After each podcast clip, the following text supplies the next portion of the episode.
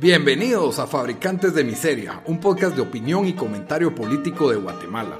No somos analistas ni expertos, solo somos una voz promedio pensando en recio. Bienvenidos al episodio número 33 de Fabricantes de Miseria, con ustedes, los mismos de siempre. Daniel, desde Washington, D.C., ¿cómo estás?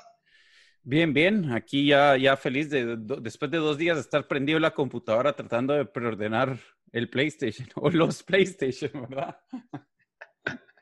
Después de dos días de estar prendido en la computadora, ahorita seguís prendido enfrente de la computadora, ahora grabando. Y, una visita a GameStop a las una hora antes que abrieran a esperar en línea. Esa fue tu salida a tomar aire libre. Sí, ir a pararme a un mall. Donde, por cierto, no hubo nada de social distancing ahí. Y máscaras, por lo menos, ¿no? Máscaras sí, todos tienes que tener máscara, pero, pero ya a la hora de la hora, sentías de que si dabas, si dabas seis pies de distancia, alguien te robaba tu lugar. Ah, Así que nos agarramos de brazo en brazo. Para no... Ahí sí hay que tener cuidado, hay que tener cuidado. Todo por el PlayStation. Bueno, y su servidor Rodrigo desde Guatemala trayéndoles un nuevo episodio. Como siempre, les recuerdo dónde nos pueden escuchar. Estamos disponibles en todas las principales plataformas de audio. Estamos en Spotify, en Stitcher, en iTunes, en SoundCloud. En todas nos encuentran como fabricantes de miseria. Y también, pues, que nos pueden comentar todo lo que decimos, todo lo que opinamos.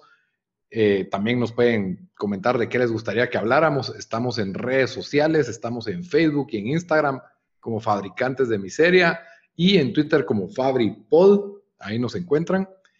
Y pues les traemos, la verdad, un, episodio para variar. Vamos a hablar un poquito del, del COVID, ¿verdad? no, no, no nos podemos desligar de él, aún está bastante presente en algunos lugares más que en otros. Pero en nuestra queridísima Guatemala, hoy, 17 de septiembre, seguimos con toque de queda. Después de ya, esto empezó en marzo. Sí, casi alrededor del 17 y 18 de marzo, por ahí diría yo. Sí, y era una cuestión sin precedentes, o sea, no, ningún gobierno había utilizado la, cuestión del toque de queda desde Ríos Montt, creo yo, desde el golpe de Serrano Elías, una cosa así.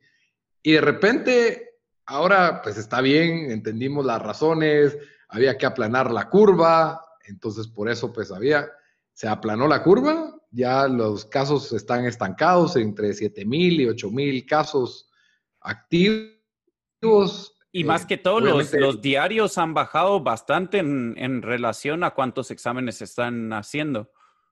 Sí, y por eso también, pues sí, ha bajado la, la, cantidad de exámenes que están realizando.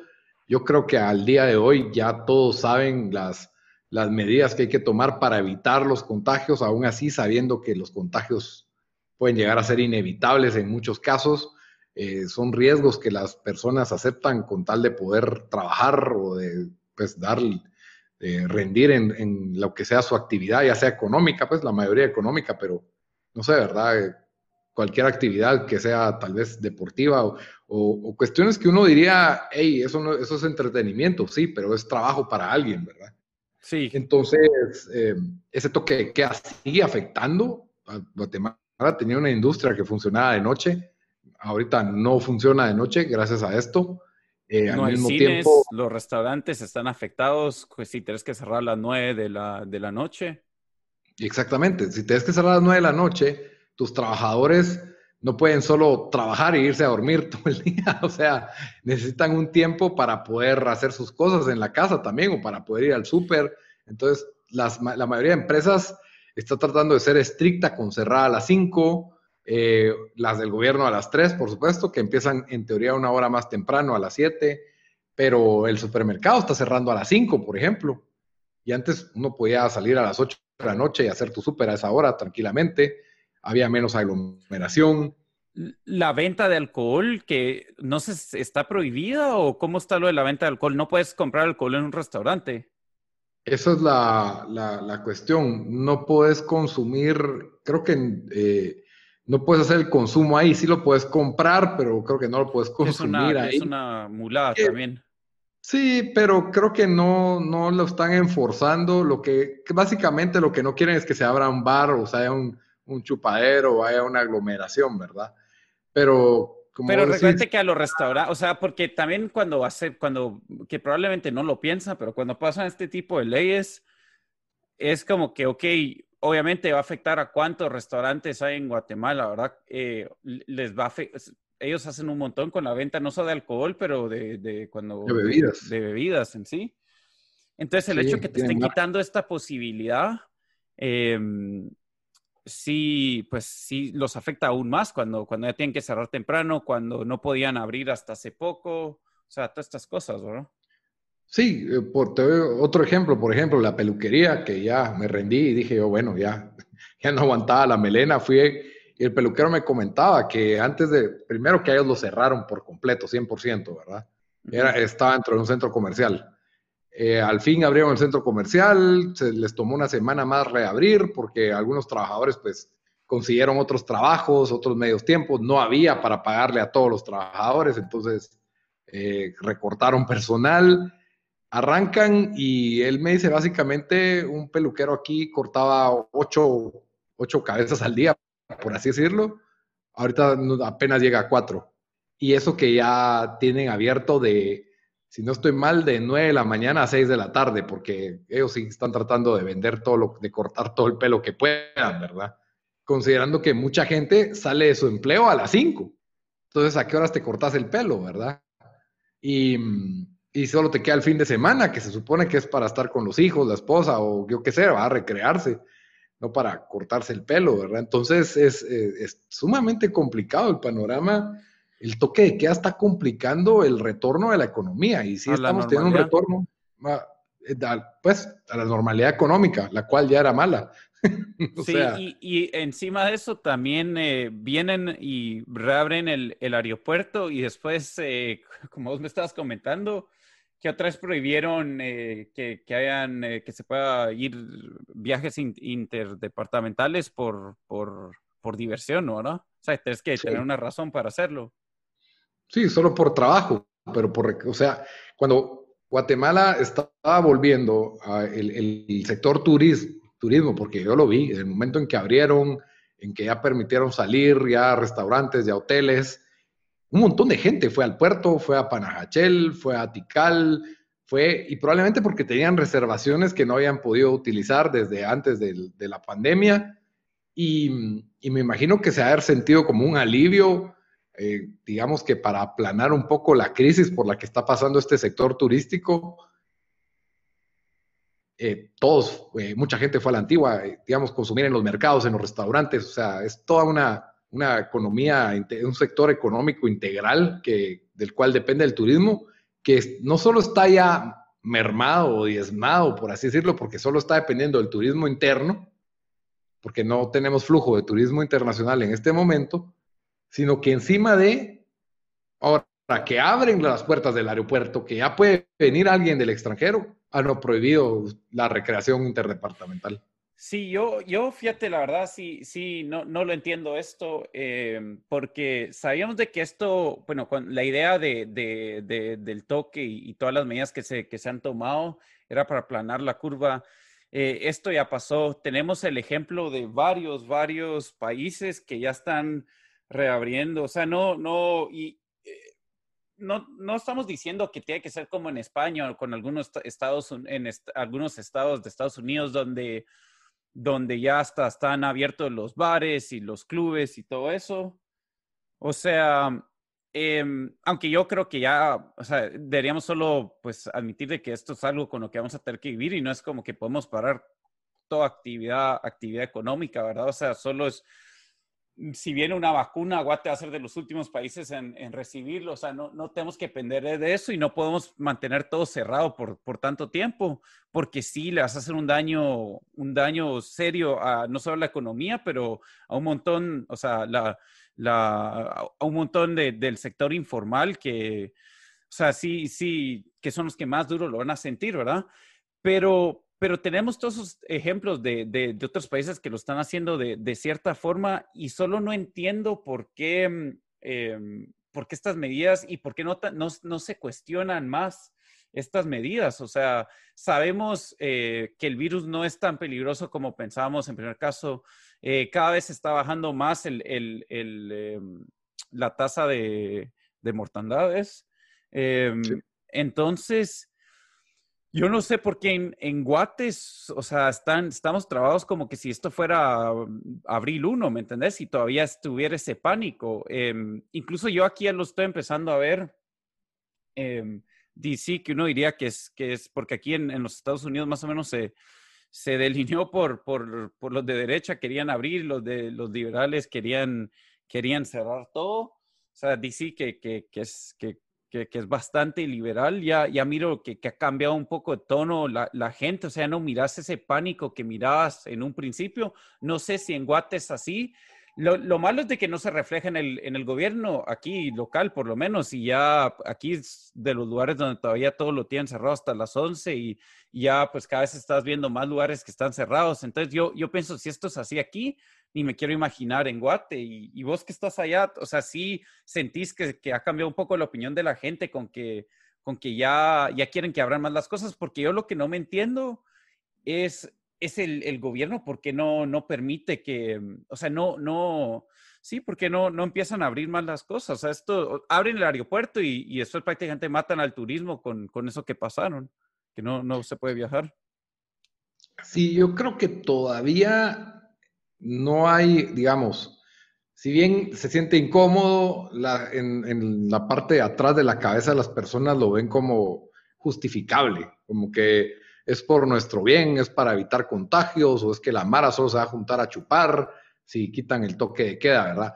Cada vez es más la gente que ya se relaja, la gente que ya te está diciendo, bueno, en la oficina vamos a usar distanciamiento, pero no máscaras ocho horas seguidas, o sí, vamos a usar máscaras, pero no distanciamiento, ¿verdad? Porque, porque logísticamente hay, o sea, vas a tener que, hay personas que van a tener que almorzar juntas, ¿ya? No, no queda otra, van a tener que compartir carro juntos. ¿Qué, ¿Qué, haces ahí? Ahí no. O distanciamiento, o máscara, o, pero no se pueden las dos, ¿verdad? Em, entonces, cada vez la gente está un poquito más flexible con, con estas cuestiones. En los restaurantes, por ejemplo, Sí, te dicen que la mitad hay unos que están, que ahí estiran un poquito los porcentajes y bien por ellos. Entonces, eh, pues, pues ahí vamos, pero sí creo que ya debe de haber una inconformidad.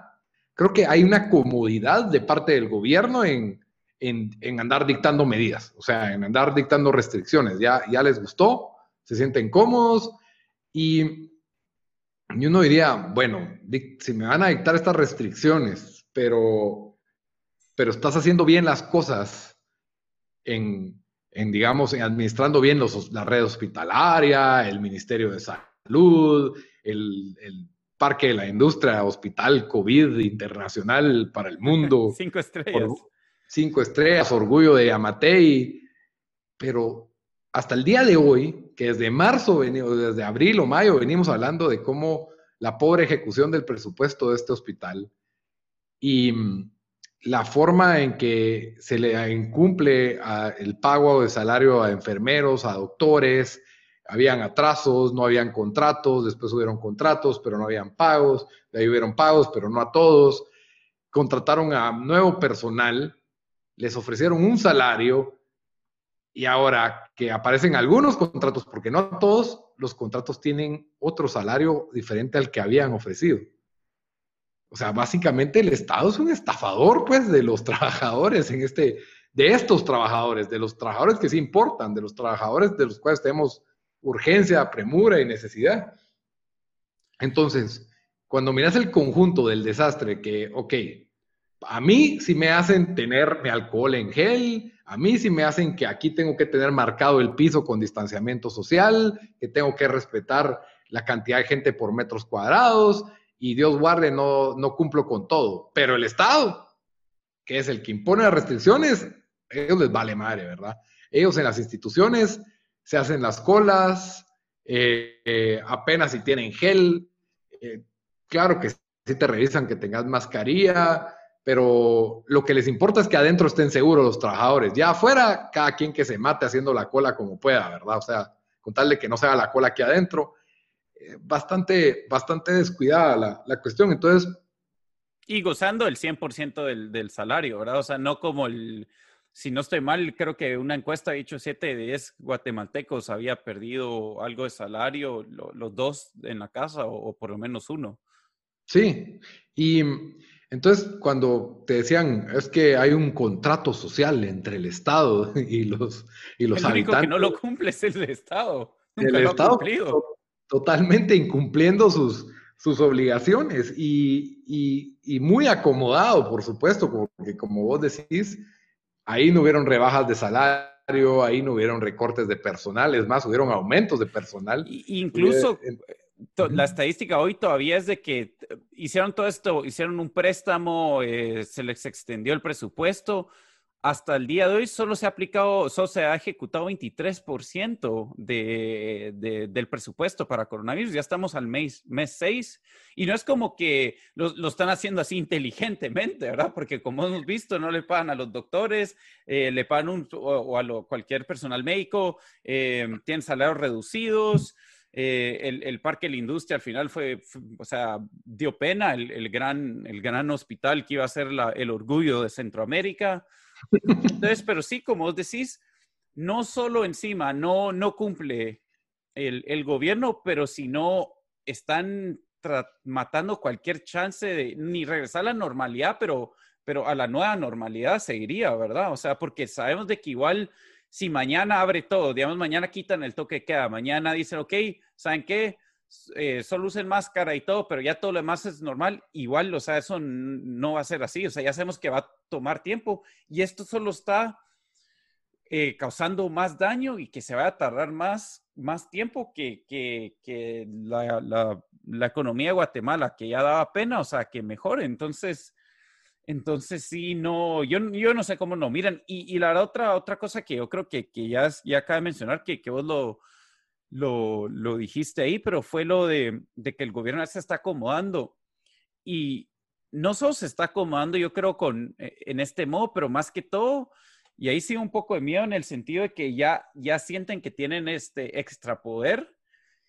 Y digamos, en, eh, ¿quién quita que en dos años y medio, o sea, por, por otras razones que no sean el coronavirus, se vayan a usar este tipo de medidas otra vez, ¿me entendés?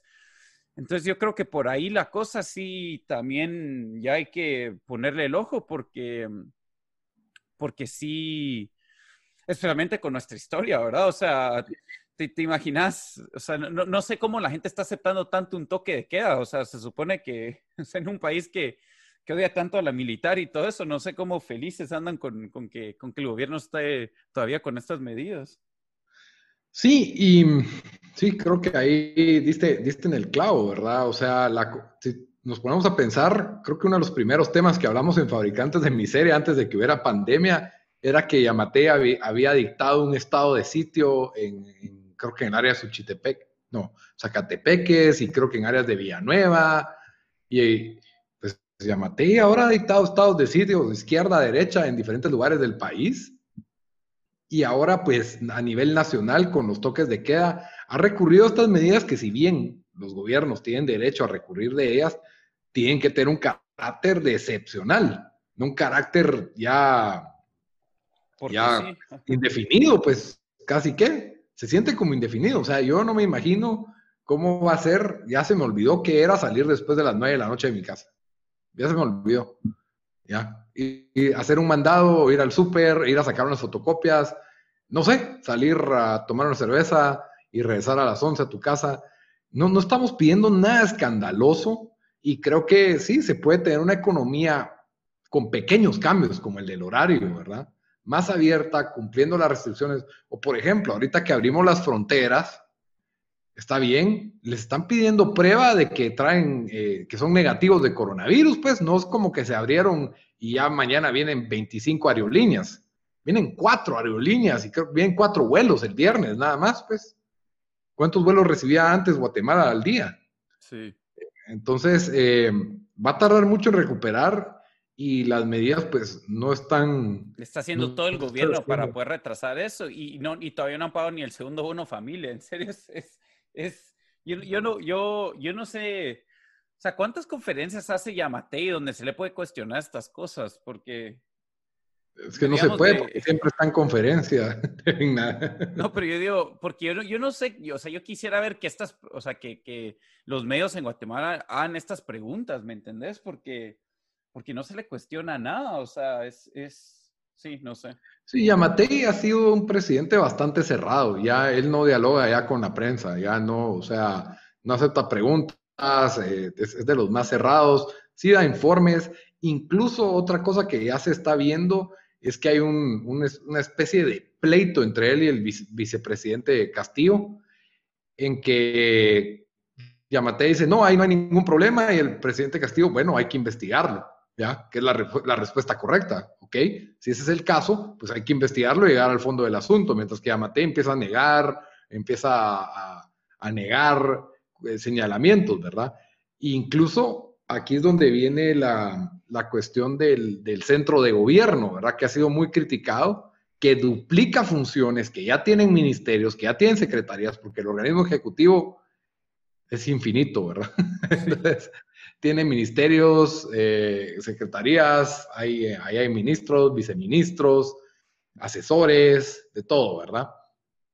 Y ahora viene Yamate y se inventa lo que es el centro de gobierno, el cual ya hay inconstitucionalidades en contra, el cual pues es una institución más, está dirigida por su asistente personal y saber qué más, amigo del alma, Miguelito. Son Twitter, son Twitter, ya, ya. ya son más que amigos.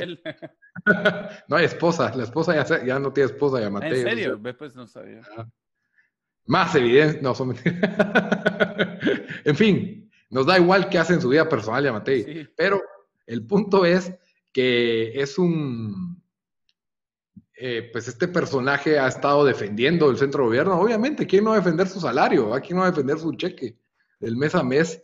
En que es necesario, una cuestión que no había sido utilizada en los últimos meses, no se mira la justificación, no vemos que se esté ejecutando más rápido desde que existe el centro de gobierno ¿Y qué me va a decir? Es que solo lleva un mes. Bueno, vamos a ver, porque lo único que, en Guatemala en los últimos años se viene ejecutando son los salarios y no la inversión que deberían de tener. Y ese es el, punto con el que... Es que, a, mí lo que, lo que me da risa es, tenés un estado, eh, primero que ya sabemos que es demasiado grande en Guatemala, o sea, yo creo que nadie, no, no, no tenemos que estar ni hablar de lo ideológico, de lo que, de lo que pensamos que deberían ser las funciones del Estado, pero nadie me puede decir de que, de que no ganan demasiado los funcionarios, de que hay demasiadas plazas y que es completamente inoperante. Pero sabiendo todo eso, me van a decir de que para curar esa ineficiencia, vas a crear otra entidad del gobierno con más, o sea, con, con, con, el mismo tipo de personajes que ya tienes en todos estos puestos y eso mágicamente lo va a hacer funcionar, o sea, es, es, es, eh, es como que sí, o sea, es, no, no va a mejorar, mejorar en nada, o sea, ¿qué, cuál, ¿qué va a traer más que extra salarios para el gobierno y, y, y, pues la verdad no, no sé, obviamente no ya muchos meses, pero no creo que ha hecho alguna, alguna diferencia. Incluso vos ahí mencionaste que ya, que ya hay esos, no sé si roces o, o con el vicepresidente, pero también, digamos, la semana pasada saca el, el, dictamen el presidente diciendo, hey, se van a reabrir el aeropuerto, pero no se va a poder hacer todas estas otras cosas. Y a las tres horas o a las seis horas hacía un discurso, eh, el, ¿cómo se llama? El, nuestro Fauci, el Asturias. Ah, Asturias, ajá. Contradiciendo todo lo que había dicho el presidente, ¿verdad? Em, entonces, igual, o sea, estamos, sí, o sea, que pensar que esto va a mejorar la comunicación entre el gobierno, como que si es solo de, ah, o sea, Peor, peor en esta época, pues con tanta tecnología, ¿vos crees de que pueden ir reduciendo la, la cantidad del personal? O sea, no necesitas más personal, necesitas menos. Sí, no necesitas. Y, y, el presidente ya tiene herramientas, algo que se llama el gabinete de ministros. Ahí se reúne con sus ministros, los cuales él eligió. O sea, no se los pusieron, no fueron elegidos democráticamente. Él conformó ese equipo y él considera que ese equipo debería tener comunicación y al final del día él es la cabeza de ellos y que ellos deberían de tener la capacidad de, correr su ministerio. Obviamente hay áreas que entrelazan a los ministerios, pero por algo son elegidos por la misma persona, para que puedan tener esa comunicación integral y, bueno, y definirse. Tus funciones van a ser estas y las mías estas. Eh, cada ministerio tiene su propia ley y si hay que reformarla, pues hay que trabajar en esas reformas para que no, no se dupliquen las funciones, que ser uno de los principales, de los principales trabajos del, del gobierno. Y como decís, eso sí, creo que es de las primeras veces que yo noto que si hay un furor como decir, hey, ya basta con este montón de salarios innecesarios. Porque en Guatemala entendíamos como corrupción la gente que hace sus megacontratos y que por medio de sobornos beneficia a un funcionario y se benefician a ellos mismos con contratos sobrevalorados, que es una, una mecánica típica de corrupción. La otra son las plazas fantasmas, que se, se, contratan y se cobran cheques para trabajos que no existen, ¿ya? Pero ahora tenemos esta corrupción que es la de abrir instituciones, abrir secretarías, abrir oficinas y meto a todo el compadrazgo que me apoyó en campaña y lo pongo en una nómina salarial. ¿Para qué? Porque después te van a decir, ah, no hay presupuesto para inversión, no hay presupuesto para ejecución, solo hay presupuesto para el salario, porque los derechos laborales son sagrados y sacros y santos más que la Biblia en el, Estado. Y entonces, creo que estábamos viendo una estadística, un dato interesante, que se ha triplicado el gasto en salarios en Guatemala en los últimos 12 años, mientras que este ha aumentado públicos. en salarios del sector público, ojalá fueran del sector privado, ¿verdad? Por supuesto. Entonces, el presupuesto básicamente está partido en, en 64% de los, de los presupuestos son en, puros salarios, ¿verdad? Si no estoy mal, la asignación de un presupuesto de inversión es del 23%. Entonces, pues, ya de por sí eso es una empresa ineficiente, ¿ya? Si fuera una empresa privada, eso quiebra. No, no funciona así. Sí, otro, otro dato de ahí es de que cada año crece 10% este monto. Entonces, o sea, o sea, eh, cuando la economía de Guatemala prácticamente ha estado estancada con un crecimiento que da pena por, ¿qué? por 15, 20 años. Sí, yo no soy ningún economista, pero si tenés 12 años y crece 10% anual, en mi, en mi, lógica creció 120%, pero obviamente hay que hacer los ajustes, ¿verdad? De que no es exacto el dato del 120%. Pero, pero me entendés que ese, y, ese, y ese crecimiento en salarios, ¿por qué es? porque la mayoría de instituciones tienen sindicatos. ¿Qué son los sindicatos? Es una especie no estabas de... creció 181% en 12 años. Aquí está. Ah, ok, ahí no estabas mal, era, más alto. Era más alto, va. Eh, y tenemos estos sindicatos que su trabajo es proteger los derechos de los trabajadores y negociar condiciones favorables hacia ellos, ¿verdad? Que nacieron porque ni modo, ¿verdad? Mandaban a los trabajadores con dinamita abajo de las minas y, y, no les importaba que les diera pulmón negro en los 1800.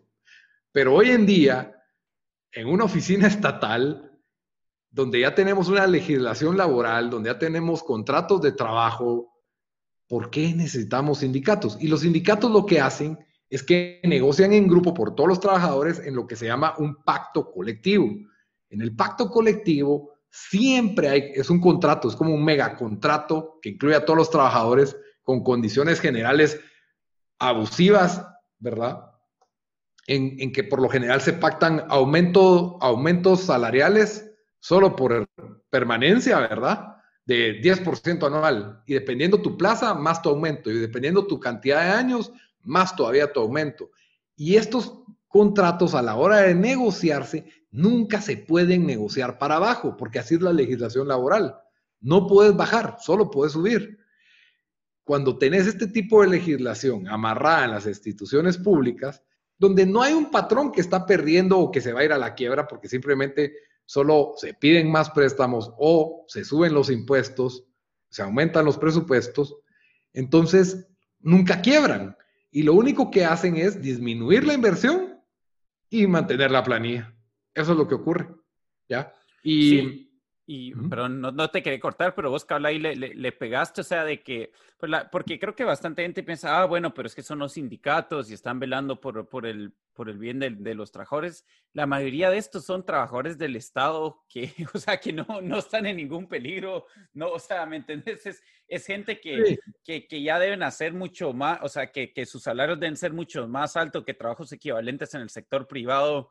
O sea, y no solo eso, sí, o sea, no es solo los, eh, pero eh, no es solo los, eh, los miembros de los sindicatos, pero sino es todos los funcionarios y, y todo esto. O sea, ahí es cuando sacamos nuestro nombre, que, que, lo dijimos que era fabricante de miseria, lo sacamos de, de, un libro, ¿verdad? Pero prácticamente hablaba de esto, o sea, que, que los gobiernos prácticamente sangran a los países, quitándole N cantidad de recursos y, y, y, después dicen, es que no alcanza el dinero, necesitamos más impuestos, o sea, para, o sea, si ya sabemos qué hacen con el dinero. O sea, si no se va a salarios, lo están pagando en Plaza Fantasmas, en, en otras formas de corrupción que tienen.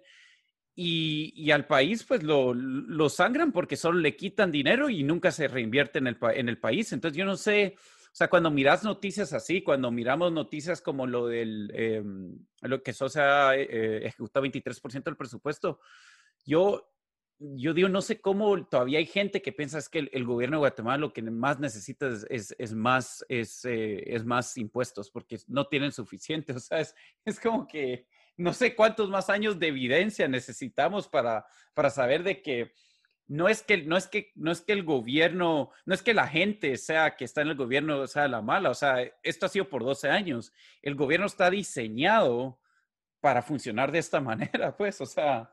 Sí, el gobierno, las instituciones están diseñadas para pagar las deudas que se adquirieron durante campañas, ¿ya? Y con intereses, obviamente. Uno no va a hacer una inversión que no va a tener retornos, ¿verdad? Entonces, que necesitas dónde meter a esta gente que le tenés que agradecer. Entonces necesitas plazas y necesitas ponerlos a trabajar en cosas. Por ejemplo, uno de los datos que aparecía en el artículo de prensa libre era el Fondo para el Desarrollo de la Telefonía, Fondetel, ¿ya? Tiene una asignación de 8 millones para cubrir la nómina salarial. Eso es un millón de dólares, ¿ya? Un millón de dólares que podrían servir para los médicos del Parque de la Industria. ¿Qué fregados hace la desarrollo, el, Fondo para el Desarrollo de la Telefonía? Ahí, mismo dice no tiene mayor renglón para inversión. O sea, literalmente solo, fue creada para, para, para crearle puestos de trabajo a alguien. y, no, y no, no nadie ha dicho, hey, mucha, tenemos que cerrar Fondetel. ¿Ya? Ni sabíamos que existía hasta, esta noche. Ni sabíamos que existía. Y el desarrollo telefónico en Guatemala lo llevan las empresas privadas porque tenemos dos mega empresas y lo están llevando bastante bien a toda la República. Creo que, creo que mejor que Guatel cuando existía Guatel. Entonces, no sé, Fondetel que supervisa a Tigo y a Claro con su millón de dólares en nómina salarial no veo cómo, no veo cuándo, y como no tienen para inversión, probablemente, ah, mire, no tengo carro para ir allá, yo no tengo computadora, yo no tengo escritorio, pero sí tienen su cheque, y hay un millón de dólares ahí que alguien se está cobrando y Guatemala está perdiendo, ¿verdad? Tirado, tirado a la basura, un millón de dólares. Y ese solo es un, un ejemplo un ejemplo, porque... ¿Cuántas organizaciones? Sí la, la semana pasada nos sacamos como tres organizaciones que ni sabíamos que existían y hoy, hoy aprendimos de otra. Por favor, sea un trabajador de Fondetel invitadísimo la próxima semana que nos venga a contar cómo aporta al país Fondetel y cómo realmente la necesitamos. De una vez, eh, a lo mejor él gana los 8 millones de quetzales solito. si me reparte cuatro, ya no vamos a seguir hablando. Mira, cabal.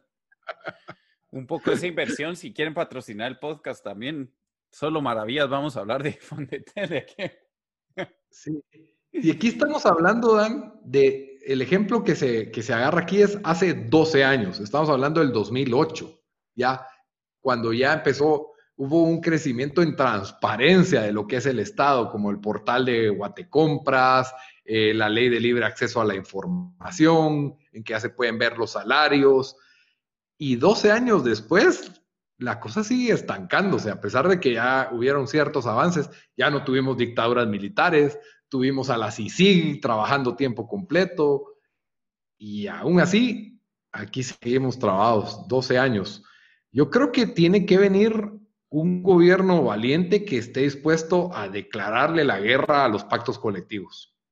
Ah, pero eso, pero eso, bueno, y sí, los pactos colectivos, la verdad, son en muchos, eh, en muchos países y muchos estados, eso es, lo que, eh, bueno, sé que en los estados, en Estados Unidos, a muchos los está llevando a la quiebra, ¿verdad? Porque em, hay ciertos estados donde ya, pues, la nómina salarial y los, los beneficios de retiro son, son ridículos y, y, sí, como igual, como debe ser en Guatemala, no sé si tenemos los datos, pero donde un empleado del, del Estado te gana mucho más que, que un empleado del, sector em, del sector privado, cuando se supone que, que, que, nunca era así, ¿verdad? O sea, que, que así no debía ser, pero... Sí, porque un, un, empleado estatal debería ganar, en mi opinión, salario mínimo. Ellos son los que están poniendo cuánto es un servicio. salario que alcanza no, no solo eso, pero se supone que el, que el, que el, el trade-off de trabajar para, para, primero que se supone que estás sirviendo, ¿verdad? O sea, estás trabajando para, para servir al pueblo, ¿verdad? Dos, no para estabas, eh, tenías como que era, era seguridad laboral que estabas teniendo, trabajando para el Estado eh, que en cambio de trabajar para el sector privado, porque usual, o sea, por, por años y todavía es así, o sea, traten de despedir a un, a un trabajador del, del, del, gobierno, o sea, es casi imposible. Entonces, eh, pero eso, eso ya se ha perdido y, pues se han, o sea, se, literalmente se ha vuelto una nueva, una forma de, de enriquecerse y, y, y, si esto pasa en, en, países avanzados donde hay más transparencia, olvídense, en Guatemala está pasando y como, como vos dijiste, esto solo en salarios, o sea, no estamos ni hablando de, todo lo que, o sea, de todo tipo, todos los contratos, la corrupción, la, las plazas fantasmas, o sea, todo, todo ese tipo de, de, maniobras que usan para sacar aún más todavía cuando ya están gozando de salarios ridículos. Exacto, total, totalmente. Así que sí, esto es básicamente el Estado de Guatemala es una fábrica de miseria. Sí. Son los fabricantes de miseria. Pero bueno, Dan, yo creo que ahí ya cubrimos los, los temas de hoy. Espero que se ofendan tanto como nosotros de la, de la situación en que tiene el Estado a, nuestro país. Realmente creo que ahí es donde nos tenemos que enojar más. Hoy vi un, un video de, de estudiantes sancarlistas molestos porque esta institución va a recibir préstamos que ellos no quieren que, se reciba. No es la forma, pero por lo menos veo el enojo de ellos, ¿verdad? De que eh, llegaron ahí con extinguidores a echarle en la cara a trabajadores. Creo que no, no es correcto eso ni justificable, pero creo que sí tiene que enojarse la población con el trato que están teniendo los funcionarios públicos y que no estamos recibiendo el retorno. Sí, se entiende. Pero bueno, con eso terminamos nuestro episodio número 33, pero antes de irnos siempre les damos una recomendación para la semana. Dan, ¿qué nos vas a recomendar esta semana? Pero yo les voy a recomendar un, un show que está en HBO, ah, perdón, HBO, que en Amazon Prime, que se llama eh, The Marvelous Mrs. Maisel. Eh, ahorita que me recuerdo, creo que tal vez lo recomendé, pero si no, eh, es una excelente comedia. Eh, ha ganado, ganó como 10 Emmys o algo así, ha sido nominado todos los años en que ha estado. Em, se trata de, de esta comediante judía, y bueno, lo digo judía porque sí, medio, es, es parte central, diría yo, del, del, del, del show, ¿verdad? viviendo en los 1950 en New York y, y pues ellos, ella siendo una una comediante tratando de hacerlo en un mundo donde los, los hombres dominan y yendo a, ¿verdad? O sea, clubes donde se supone que casi que las mujeres no pueden salir sin su esposo. Entonces, eh, muy buena. Eh, solo han habido tres temporadas y es ocho episodios cada temporada. La verdad es recomendadísima. Para mí fue las mejores comedias. Las primeras dos temporadas, la tercera todavía buena, pero, pero no tan buena, pero sí, definitivamente lo, lo tienen que ver. Muy bien. Y pues hablando de culturas diferentes como la, lo que eran los 50 en Nueva York con, con, la actualidad, ¿verdad? Yo voy a recomendar un, un, show de Netflix, el cual vi el fin de semana y me pareció bastante entretenido. Se llama Indian Matchmaking o La Celestina de la India en español. Ese se basa en esta costumbre que tienen muchas familias en, en la India, bueno, en otras áreas también como Pakistán, que está ahí a la par, ¿verdad? De, los matrimonios arreglados, ¿verdad? Del, del, arreglo de matrimonios, en el cual aclaran desde el principio que no es una obligación cumplirlo, los hijos no están obligados a que, ah, te tienes que casar con este y punto, sino que es un proceso en que se te escogen ciertos perfiles y tus papás tienen que aceptar esos perfiles de estas personas con sus calificaciones, ¿verdad? Y pues todo esto es concretado por medio de una celestina o matchmaker, como se le dice en inglés, ¿verdad? Eh, una, ah, no sé, es como básicamente una gente de bienes raíces, pero de matrimonios, porque tiene que tener todos estos contactos y todos estos perfiles y buscar los perfiles ideales, ¿verdad? Para que pues puedan ser una buena pareja, cobra por este servicio de, es toda una industria la que existe en, la India de esto, y, y, ves pues los resultados de, de, cómo se pueden llegar a dar estas relaciones o lo incómodo que pueden ser las primeras citas que tienen estos arreglos con el propósito de que van a llegar a ser un matrimonio. O sea, no es lo mismo, ah, te conozco y miremos qué pasa, sino que aquí te estoy conociendo para ver si va a ser mi esposa o va a ser mi esposo, punto. Y obviamente la presión familiar que exigen estas familias más tradicionales. Hay unas menos tradicionales que otras, pero sí te da como que una, una perspectiva interna a esta, a esta costumbre. Y, y, la verdad, pues como es un tipo reality show, pues muchas de las cosas sí se sienten producidas, otras sí se sienten como que eso es real o eso nunca lo había pensado muy entretenido. Son, si no estoy mal, 8 o 10, de 8 a 10, son 8 episodios y solo hay una temporada. Hay unos twists ahí que uno no se espera entre los personajes, ¿verdad? Cosas que para nosotros no serían gran cosa o grandes defectos, para las personas de India sí lo son. Eh, hay bastante estigma, por ejemplo, de una persona que fue divorciada, ¿verdad? Y quiere volver a salir. Tiene un estigma mucho mayor en, en lo que son las familias más tradicionales de la India que lo que serían en, en un contexto occidental del 2020 y, diferentes cosas, ¿verdad? Muy interesantes, muy de la costumbre de, de, ahí. Así que definitivamente vale la pena verlo, te entretiene, es algo light, puedes verlo y hacer otra cosa al mismo tiempo. Así que esa es mi, mi recomendación. ¿Cómo se llama atrás para los que no lo vieron la primera vez? Indian Matchmaking o La Celestina. Ah, sí, de, sí, sí, sí, yo lo vi también. Perdón, me, me, distraje aquí, pero sí, es chistoso, lo harían de ver. Eh, deja verlo, el PlayStation, hombre. Cabal. Bueno, hasta la próxima, muchacha. Espero que les guste. Adiós. Adiós.